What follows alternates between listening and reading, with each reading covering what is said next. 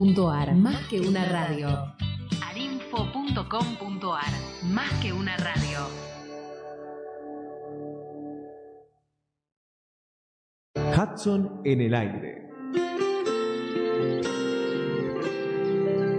Un programa que te trae todas las novedades del Parque Ecológico y Cultural Guillermo Enrique Hudson de Florencio Varela.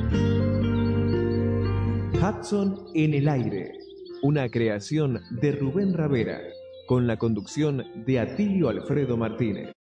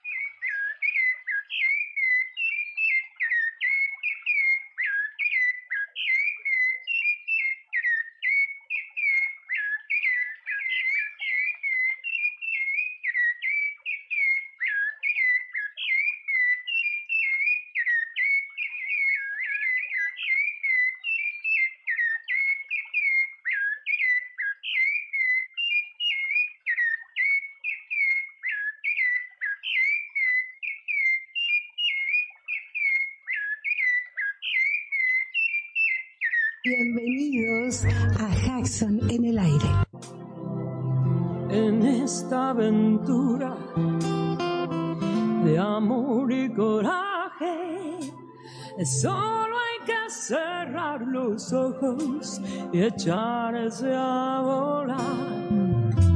Y cuando el corazón galope fuerte, déjalo salir. No existirá razón que venza la pasión,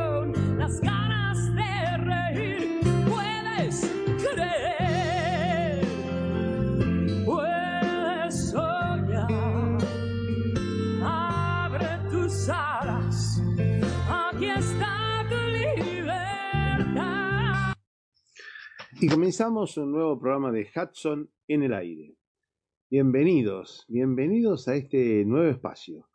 Ustedes saben que Hudson en el aire le transmite todas las novedades del Parque Ecológico y Cultural Guillermo Enrique Hudson o eh, William Henry Hudson o Guillermo Enrique Hudson. El Parque Ecológico es un lugar que tiene unas 54 hectáreas en cuyo centro se encuentra el solar natal donde naciera el naturalista y escritor Guillermo Enrique Hudson allá en 1900 1800 este solar hoy día forma parte de una reserva, de una reserva natural de usos múltiples, y en el centro se encuentra el museo, el Museo Histórico Provincial, donde naciera el escritor.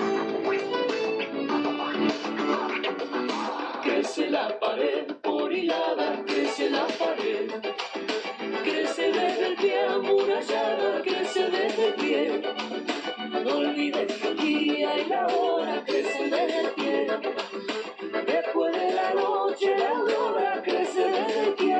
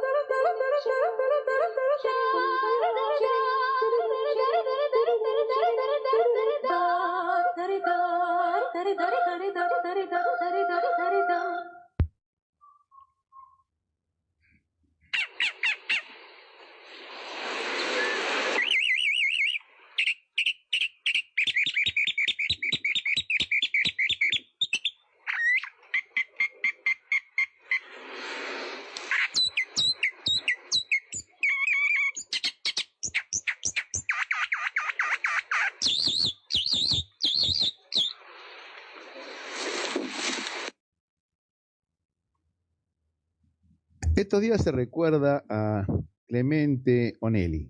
Clemente Onelli fue un científico, naturalista, geólogo, arqueólogo, explorador que junto con Francisco Pascasio Moreno trabajó en la delimitación del famoso Tratado de Límites con Chile.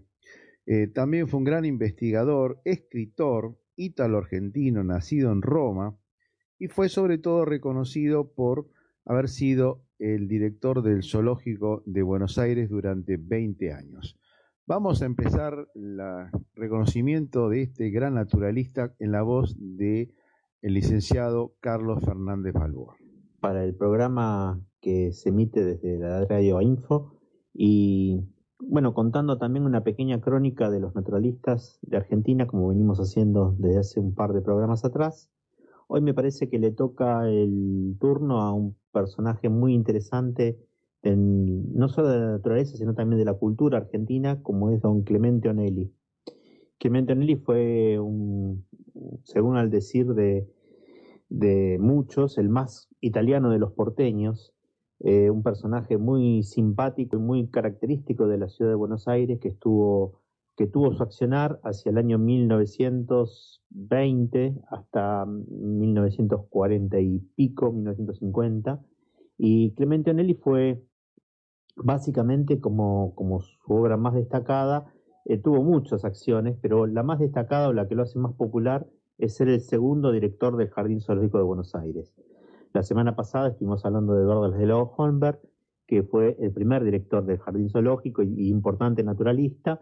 Bueno, de alguna manera Onelli le sucede en ese cargo, le sucede en el cargo de ser director del Jardín Zoológico, pero también Onelli había sido antes de ser director del Zoológico un personaje muy interesante porque al llegar a la Argentina hacia 1907-1908 llega a nuestro país y se convierte inmediatamente en el secretario o, el, o en la mano derecha, de alguna manera, de el, Francisco Pascasio Moreno.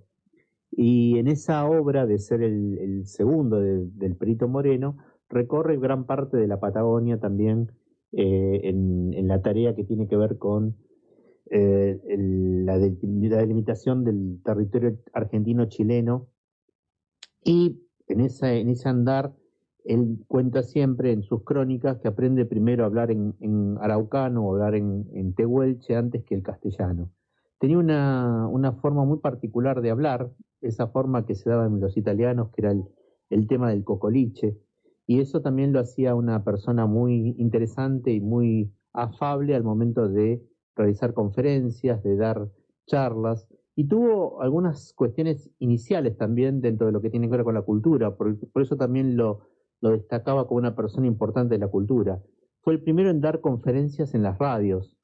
Eh, fue el primero también en hacer una película que tenía que ver con las culturas originarias del norte argentino en el año 1917. Y Clemente Onelli escribe un libro muy interesante que les recomiendo a, los oyentes que traten de escucharlo, o de conseguirlo, perdón, que se llama Trepando los Andes.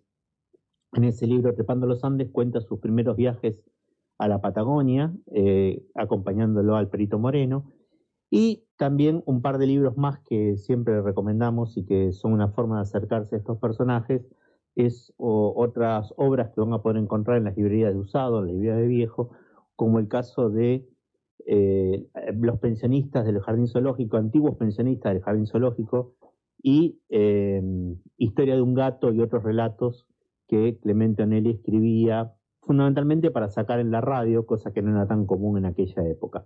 Bueno, les dejo entonces la inquietud de conocer, de descubrir, de buscar en internet a este personaje tan entrañable de la cultura argentina y de los porteños como lo es don Clemente Onelli. Vamos a ver la semana que viene qué nuevo personaje nos tocará en suerte para descubrir dentro de los naturalistas que vivieron en nuestro país. Un abrazo muy grande a todos los eh, escuchas de Hudson en el aire y espero que, que este mensaje de los naturalistas les resulte grato. Gracias.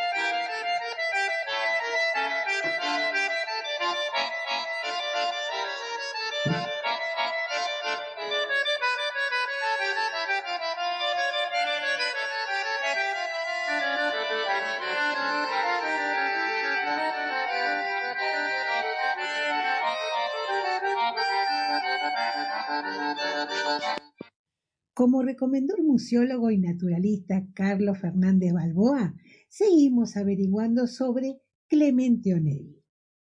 Y queríamos ampliar una información que nos pareció realmente asombrosa sobre su participación como el segundo director del zoológico de Buenos Aires entre 1904 y 1924, después de Eduardo Holberg, que lo había inaugurado en 1888. Onelli le agrega un aspecto didáctico al simple recorrido dominical.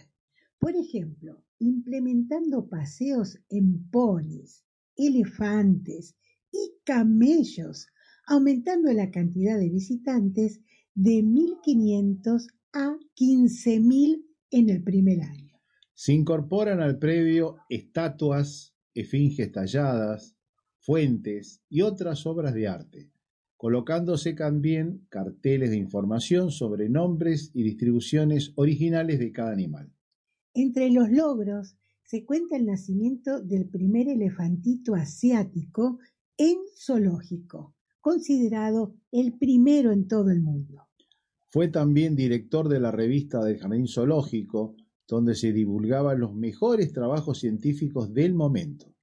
Dada su cultura, tenía una biblioteca de 22.000 volúmenes, dando gran impulso a la formación del zoológico como una institución comprometida con la transformación social del país por medio de la enseñanza y la divulgación. Vivía con su esposa dentro del zoológico hasta la fecha de su muerte el 20 de octubre de 1924. Fue promotor de las leyes del Día del Árbol y del Día del Animal. Podemos considerar a Clemente Onelli como uno de los grandes precursores del naturalismo en la República Argentina.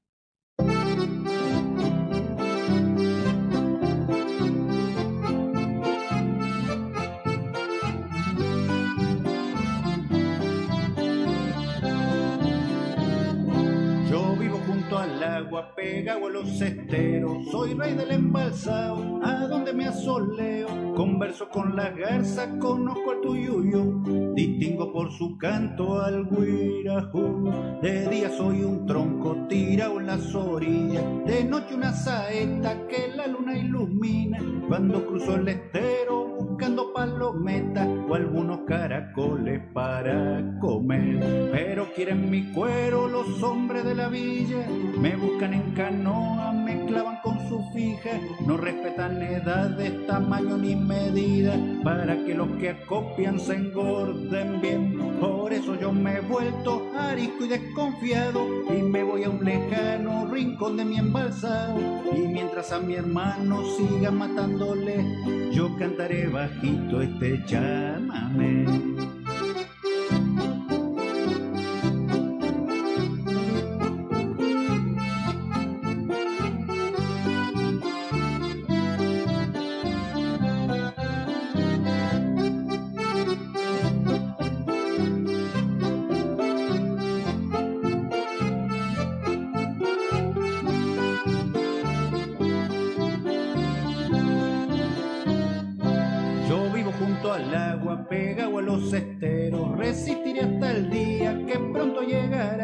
en que algún duende criollo que esconde libera, castigue al que marisca y nos hace mal. Hermano correntino, qué triste que va a ser el día que tú digas, opa mayacare, compadre del estero, emblema provincial, que no supimos nunca ni co cuidar.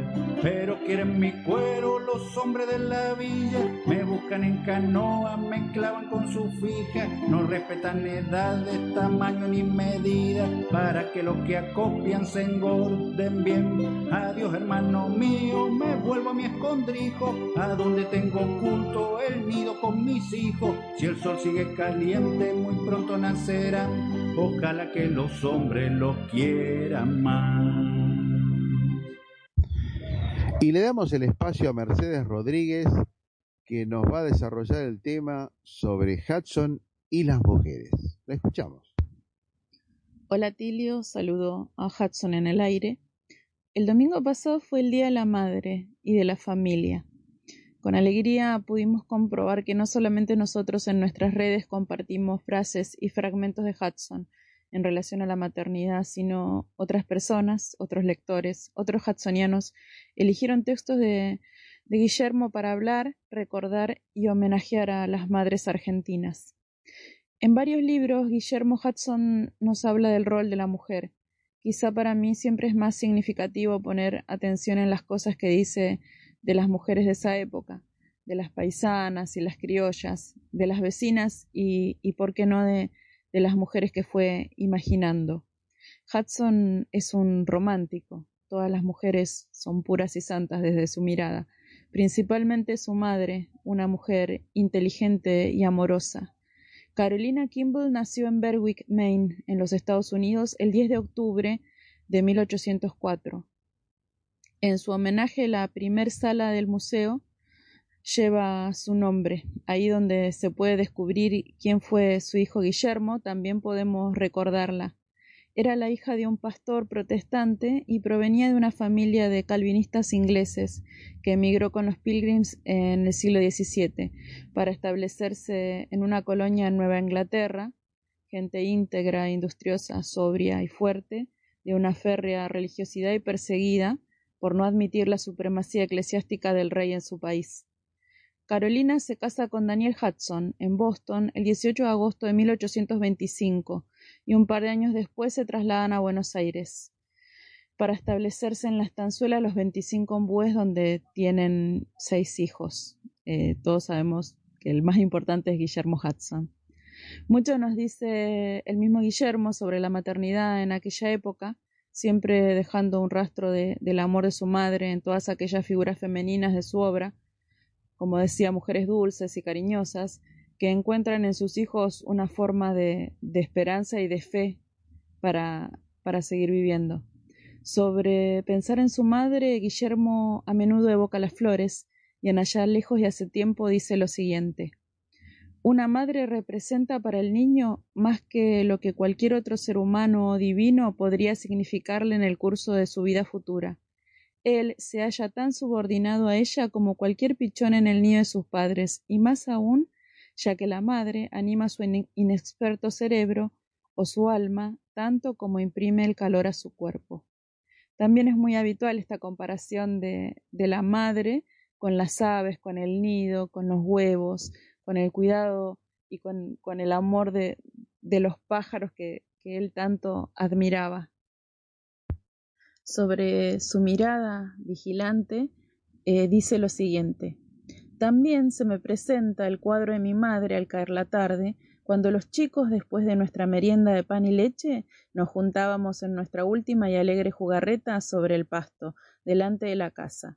La veo sentada afuera, observando nuestras diversiones, con la sonrisa en los labios, el libro descansando sobre la falda y los últimos rayos del sol poniente iluminándole el rostro. Cuando pienso en ella, me acuerdo con gratitud de que nuestros padres rara vez o nunca nos castigaban y jamás nos retaban, a menos que nos excediéramos demasiado en nuestras rencillas domésticas o travesuras. Estoy convencido de que esta es la verdadera actitud que deben observar los padres, admitiendo modestamente que la naturaleza es más sabia que ellos, dejando a sus hijos seguir, tan lejos como sea posible, la curva de su propia inclinación, vale decir, respetando su substantividad.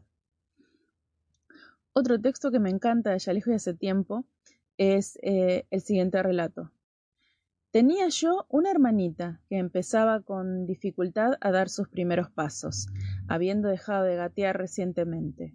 Un día de verano, colocándola sobre una pequeña alfombra debajo de un árbol, distante unos 25 metros de la puerta de la sala, Ahí quedó sola, entreteniéndose con sus muñecas y juguetes. Después de media hora apareció en la puerta del cuarto donde estaba trabajando mi madre, y parada, con los ojos muy abiertos y moviendo sus manitos como apuntando al sitio donde venía, pronunció la misteriosa y alarmante palabra cuco vocablo maravilloso que las madres de Sudamérica enseñan a sus niños desde que comienzan a caminar y que es muy útil en un país desierto y escasamente poblado, donde son tan comunes los animales que muerden o pican. Cuco significa peligro, y los gestos de terror y la expresión de la niñera o de la madre al usar la palabra se inculca en la mente infantil, y cuando ese sonido o palabra es oído hay una reacción inmediata, como en el caso de una nota de advertencia o grito proferido por un ave. en virtud del cual los pichones vuelan o se agachan y se esconden. Los gestos de la criatura y la palabra que usó hicieron que nuestra madre corriera al sitio donde había estado, y con horror vio una enorme serpiente enroscada en medio de la alfombra. Carolina falleció el 4 de octubre de 1859 y fue sepultada en el cementerio protestante de Victoria, en la ciudad de Buenos Aires. Sobre su muerte, Guillermo dice lo siguiente. Días después de su muerte, tuve ocasión de ir a la casa de un criollo, vecino nuestro, que vivía en un humilde rancho. No se me ocurrió en ese momento que no había visto a él y a su familia desde que mi madre falleciera. Al entrar en la habitación, la anciana madre del criollo, señora que tenía nietos de mi edad, se levantó de su silla, con pasos vacilantes, tomando mis manos entre las suyas, y con lágrimas en los ojos exclamó Nos ha dejado, nos ha dejado. Ella que me llamaba madre por mis años y por su cariñoso corazón. Ella que sí fue mi madre y la de todos nosotros. ¿Qué haremos ahora? Bueno, de esta manera un poco Guillermo continúa, continúa, eh, continúa contando, recordando lo, los actos de amor y de caridad que hacía, que hacía su madre. Y bueno, con estos pequeños fragmentos me despido eh, con, con mucho cariño. Hasta la próxima. Dios guarde siempre en su rincón a los amigos del alma, Dios no les quite luz ni calma, a los amigos del corazón, Dios guarde siempre en su rincón. A los amigos del alma, Dios no les quite luz ni calma, a los amigos del corazón.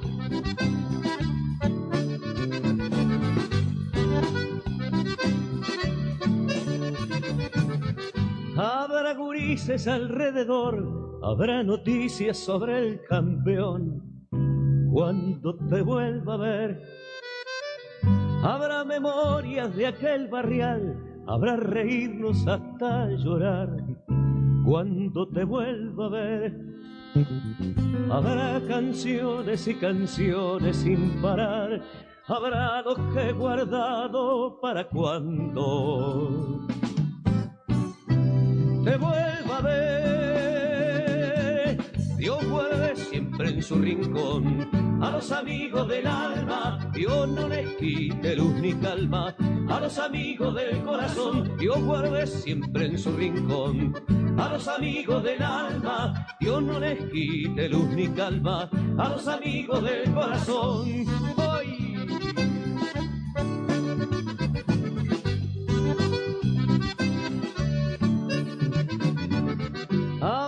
en lo de Ramón, olor a vino tinto y fogón. Cuando te vuelva a ver, habrá esos mates de conversar y arreglar mundos en cada bar. Cuando te vuelva a ver, derrotaremos a esta soledad. Habrá lo que he guardado para cuando te vuelva a ver. Dios guarde siempre en su rincón a los amigos del alma. Dios no les quite luz ni calma a los amigos del corazón. Dios guarde siempre en su rincón a los amigos del alma. Dios no les quite luz ni calma a los amigos del corazón. Dios guarde siempre en su rincón a los amigos del alma. Dios no les quite luz ni calma a los amigos del corazón.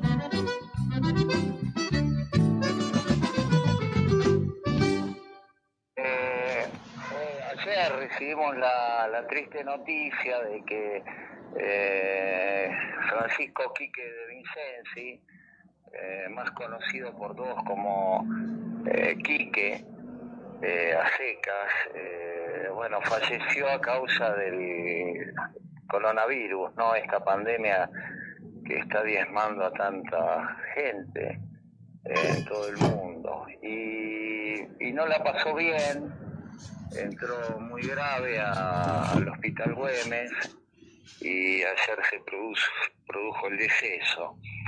Eh, Quique estaba por cumplir 80 años, nació eh, como Hudson un 4 de agosto, pero justo, justo 100 años después, en 1941. Qué casualidad.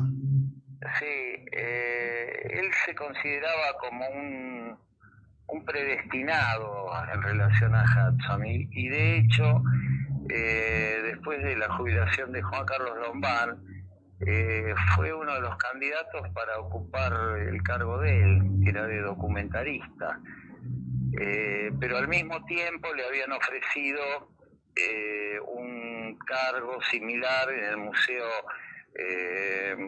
Roca, ese museo que está en Recoleta, Ah, sí, sí, sí. cementerio. Sí, sí. Muy interesante. Y asumía en el Museo Roca de Clementi, que era una férrea defensora de los pueblos originarios. Así que se dio ahí un, una, una discusión dialéctica este, al término de la dictadura y al comienzo del gobierno de Alfonsín. Y ahí estuvo en el medio Quique organizando cursos. Este, yo asistía a muchísimos de los que él organizaba, en combinación con el trabajo intenso que de- desplegaba Eve Clementi este, de manera ininterrumpida a lo largo de todo el año y, y escribiendo y, y armando cosas. Ahí estaba Quique, que mm, algunos años después opta por pasar al museo, en realidad volver al museo de la Casa de Gobierno, Ese que entraba, se entraba por el costado, el viejo museo que se entraba por la calle Balcarce, creo que. No, Balcarce no, Hipólito Yrigoyen, por creo que. Por Irigoyen sí. antes del Museo del Bicentenario. Sí, ¿no? era, una puertita al costado de la Casa Rosada. Yo llegué a conocerlo. Y, y resulta que una vez pasaba el entonces ministro eh, Terraño y, y Quique hizo algún comentario de, de- de tinte político y bueno, este al ministro Terraño no le gustó y, y tuvo que emigrar. Y emigró a su pago chico, a Quilmes. Este, él era amigo de Goldar, ¿Él era quilmeño? cultura. ¿Él era quilmeño? Era de, no, de Avellaneda, de la calle Lafayette, de, de un, un barrio muy pintoresco, Avellaneda, muy lindo, pero tenía su corazón en, en Quilmes.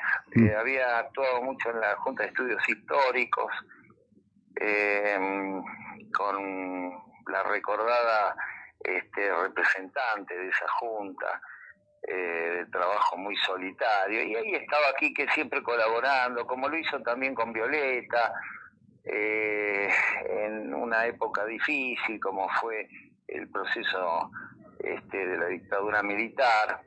Y, y bueno, recaló en el Museo Brown, eh, fue designado director y mucho tiempo después, bueno, no tanto, eh, el entonces intendente mm, Aníbal Fernández lo nombra algo así como director de- del complejo de museos de Quilmes, que lo componen cuatro museos, que son el de transporte, el Hilner IDQ, el Brown, el de fotografía y el de Bellas Artes eh, Roverano. Claro. claro. Eh, y así se jubila. ¿Y se jubila en ese, en el Museo de Brown, entonces? Se jubila así en la Municipalidad de Quilmes, eh, haciendo desde el Museo Brown, eh, con un trabajo muy este, concienzudo, ¿no? Especialmente en lo que hacía inventario, porque ese museo nació de la Junta de Estudios Históricos de Quilmes, eh, regenteada por los recordados Fernando Pozo, José Cravioto, eh, César Barrera Nicholson y un montón de, de historiadores que en esa época construyeron eh, un poco eh, la historia de Quilmes, desde sus orígenes míticos, este, con ese grupo de indígenas traídos desde los valles calchaquíes, los indios Quilmes. Eh, así que bueno, Quique de Vincenzi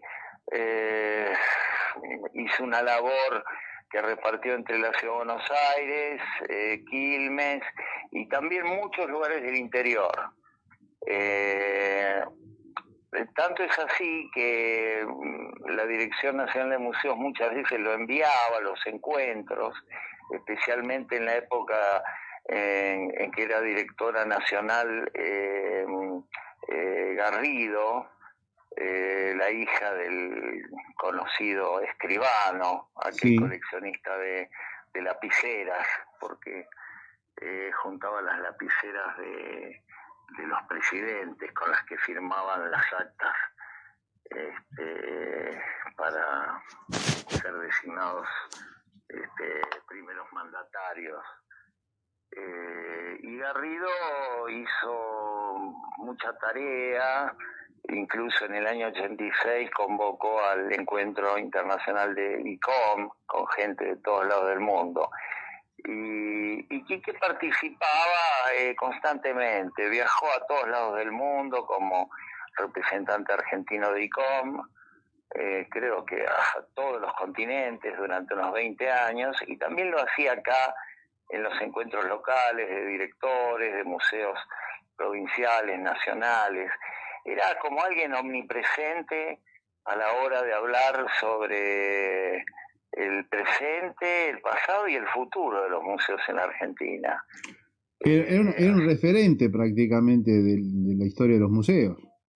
Sí, sí, fue compañero eh, de Ángel Ganduglia, perdón, de eh, ah, José Ganduglia, eh, de Susana Speroni, de gente, digamos, pionera eh, en la museología argentina. Él fue un pionero, a pesar de que antes había tenido otras tareas en, algún otro ministerio, creo que en el de puertos, no recuerdo, pero se fue haciendo eh, en la actividad de la, de la administración cultural, estudiando bibliotecología eh, y recibiéndose, estudiando, haciendo la licenciatura en museología. Él había estudiado eh, la eh, los primeros años de museología en el- la Escuela del Cabildo. Este, mm, eh, hizo la hizo la maestría en, cultura argentina, en fin, todos los espacios en donde había que investigar, estudiar, él estaba presente. Yo lo recuerdo que siempre estuvo presente, o muchas veces, eh, cuando nosotros celebramos el 18 de agosto, ahí en la Plaza del Centenario, en el busto de Hudson. Era bastante hudsoniano dentro de todo su, su pensamiento.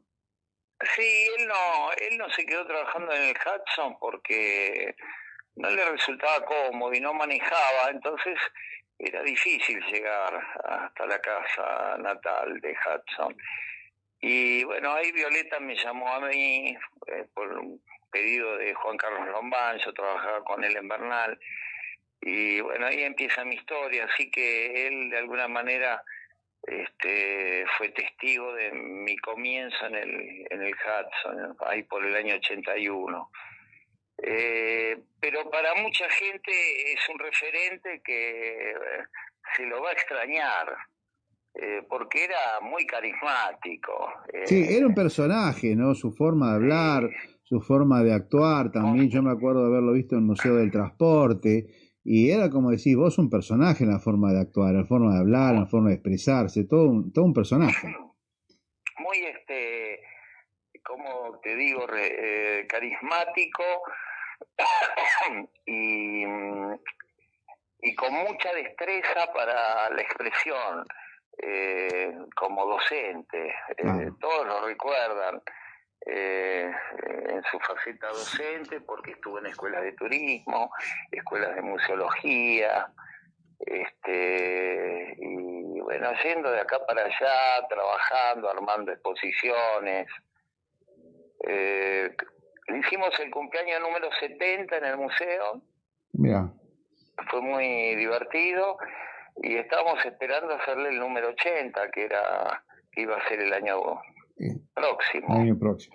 Bueno, yo quería dedicarle una- una- unos minutos, digamos, del programa para recordar esta figura que me parece que es importante porque era hudsoniana en su, su forma de ser y tiene mucho que ver con no solo con el Museo Hudson, sino con toda la trayectoria de los museos de Quilmes y, y de toda la zona sur, digamos, y incluso vos me decís que también actuó en el ICOM, así que realmente un referente muy importante que, bueno, que se ha ido con esto con esta pandemia. Sí, sí, eh, se va a notar la ausencia. Ya se había jubilado, pero seguía este, participando y haciendo cosas. Con afecto y, y con alegría, porque era un hombre este, vivaracho, ¿no? A mí me tocaba a veces en los encuentros que se hacían en el interior eh, traerlo a Buenos Aires, ¿no? Se plegaba ahí y bueno, viajar solo a veces es aburrido, a mí en particular no me gusta hacer rutas este, sin compañía. Y él era un, un gran este, eh, coequiper, ¿no? Era muy divertido. Me acuerdo que veníamos alguna vez con muchos problemas mecánicos y él lo tomó con filosofía, ¿no? Veníamos de Tandil este, en el año 91 y era muy divertido, muy alegre. Cuando se enojaba era temible.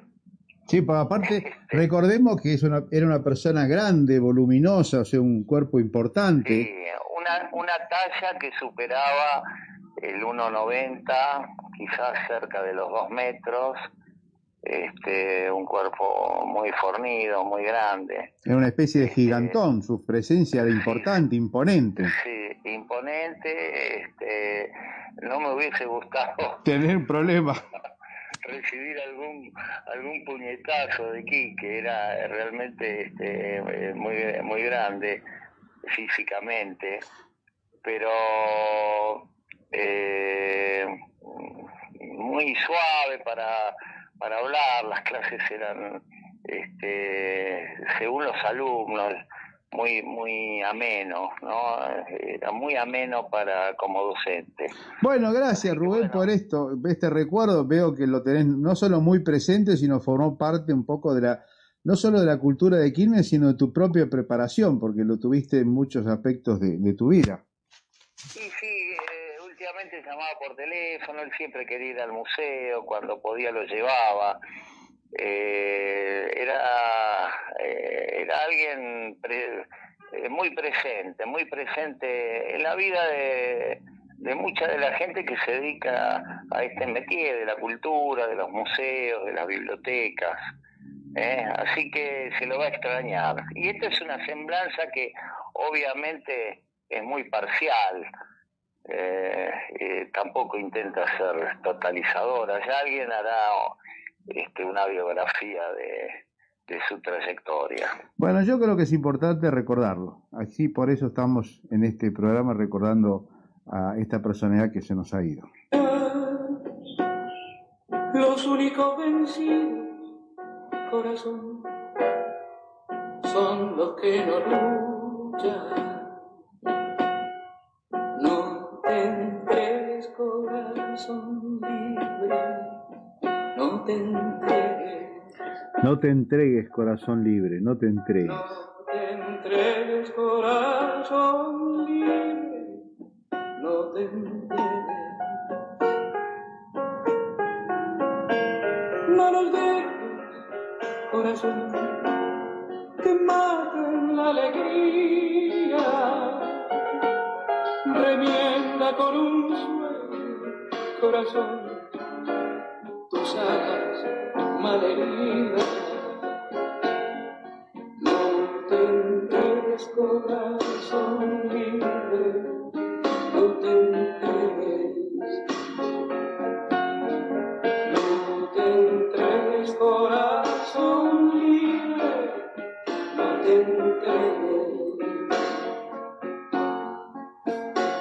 Recuerda, corazón, la infancia sin frontera, el tacto de la vida, corazón, carne de primavera.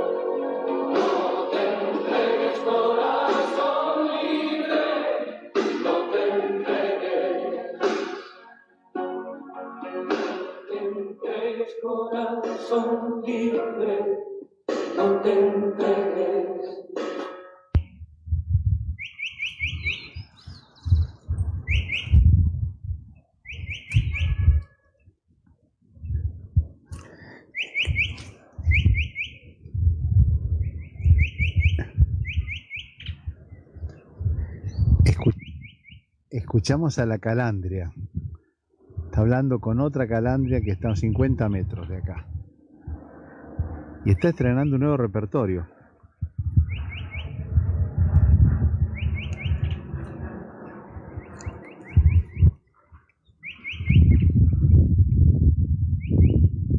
Es muy dúctil el canto de la calandria. Es un gran imitador. Hace distintos sonidos y no se la y se la confunde porque no es el mismo trino monótono constante. Escúchenla. Es un mimus. Está copiando, está hablando distintos lenguajes. Calandria, mimus saturninos. Escúchenla.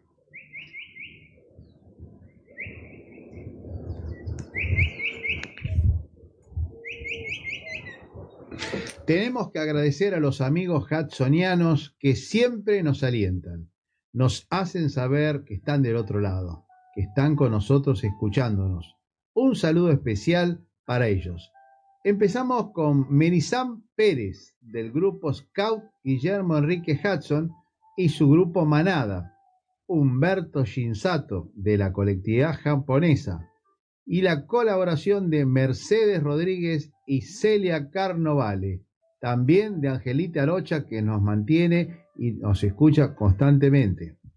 Marcelo Montenegro, Susana García Vera, Jorge Orlando López, Silvia Barci desde la banda oriental, María Susana García Coni de Posadas, Estela Sazarino, Ricky Merlín, Juan Carlos del Pup, Winnie Winnie Martínez, el licenciado Carlos Fernández Balboa, que siempre nos colabora y nos aporta con su capacidad de museólogo.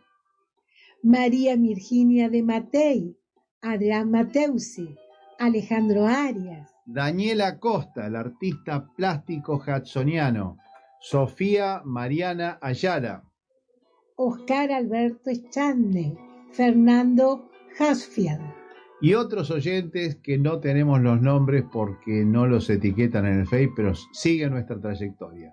También, también queremos aprovechar para saludar a nuestra operadora, Jordana. Jordana, fiel en los controles, nosotros les mandamos los audios grabados desde casa, porque nos quedamos en casa, y ella firme en los controles en la operación técnica. Muchas gracias a todos ellos.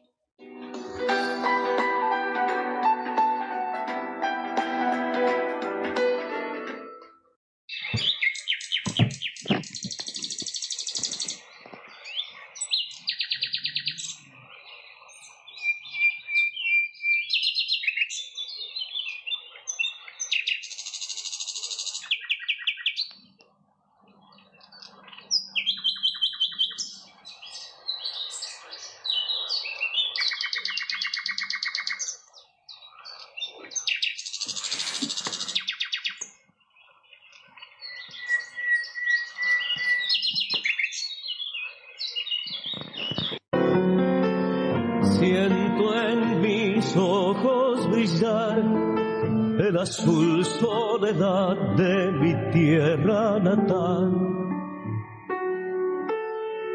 Susurra el viento y se va. En lo que siento el color.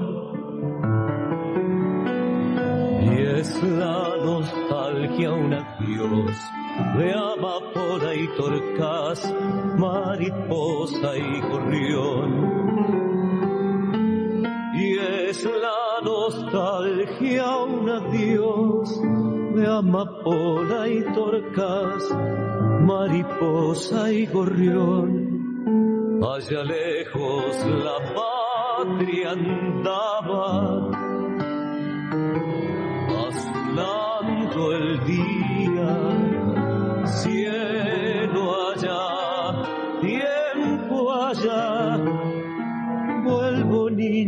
asombro del sur. Y por mi sangre una voz maternal nombra la vida.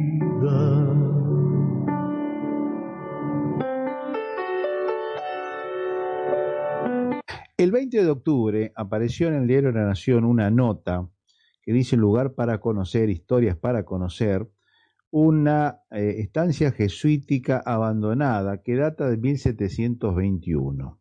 Esta estancia es la que nosotros llamamos como convento mm, Santo Domingo, que está próxima a la estanzuela Los 25 Ombúes.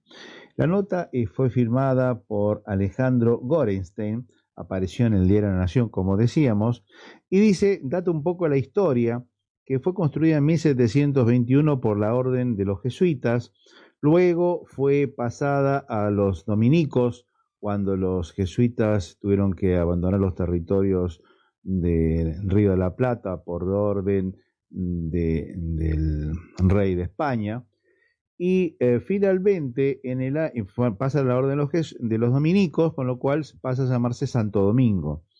Eh, finalmente, en 1809, un tal Manuel Mariano Pinto Lobos compra la, la estancia y en el año 1832 es vendida a Davidson. Davidson, que la mantiene por un espacio de casi unos 100 años, eh, va loteando algunas partes de la misma y una de ellas es un, un fragmento que es lo que nosotros llamamos la estanzuela Los 25 ombúes, que se la vende a Daniel Hudson, el padre de Hudson.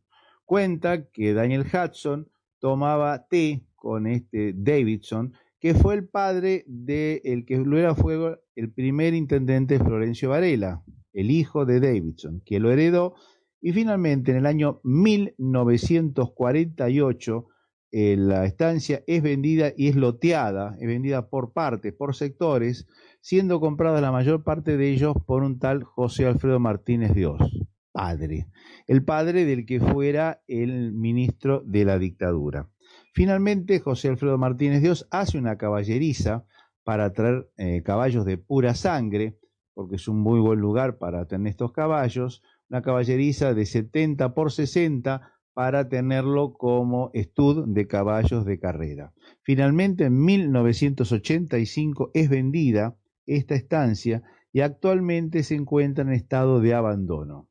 El municipio de Florencio Varela tiene la intención, la intención de declararlo lugar histórico para preservarlo a las futuras generaciones.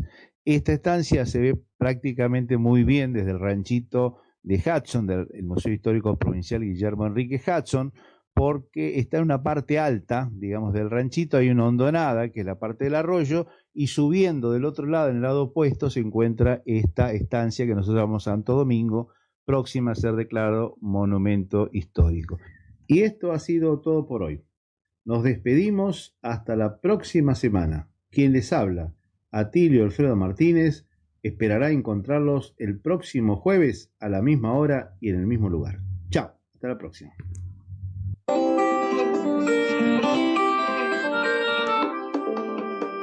Todavía no me fui, sin embargo ya no estoy aquí. Esta es la primera vez que los miedos no me están comiendo. Decidí. Pongo en riesgo mi destino porque ya debo partir. Hacia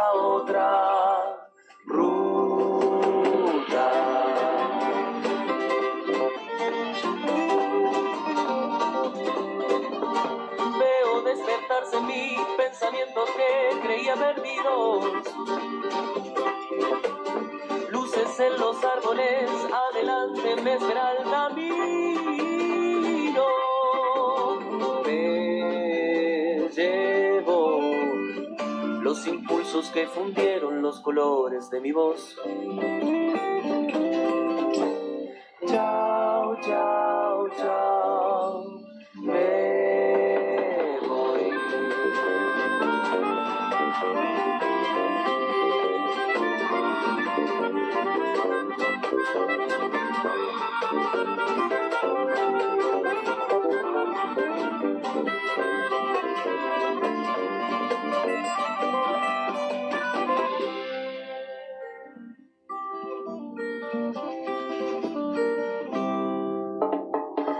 Necesidad brutal de escaparme sin pensar, la necesidad de no encontrar. Miro atravesando el mar, vuelo como vuelan los que no pueden frenar. Corazón, en mis manos siento el frío que provoca esta canción. Tengo ganas de acercarme y decirte que me voy.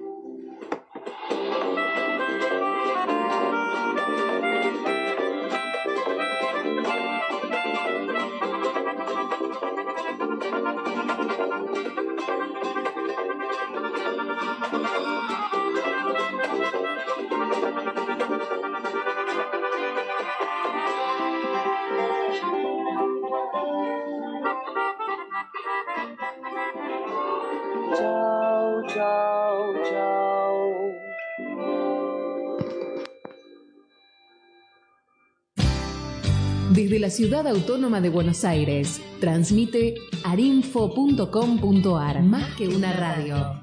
arinfo.com.ar, más que una radio.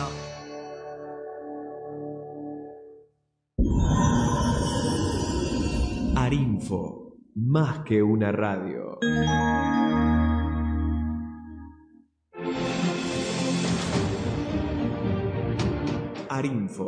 20 años llevando la mejor programación y la mejor música. Arinfo, la primera radio online de la Argentina.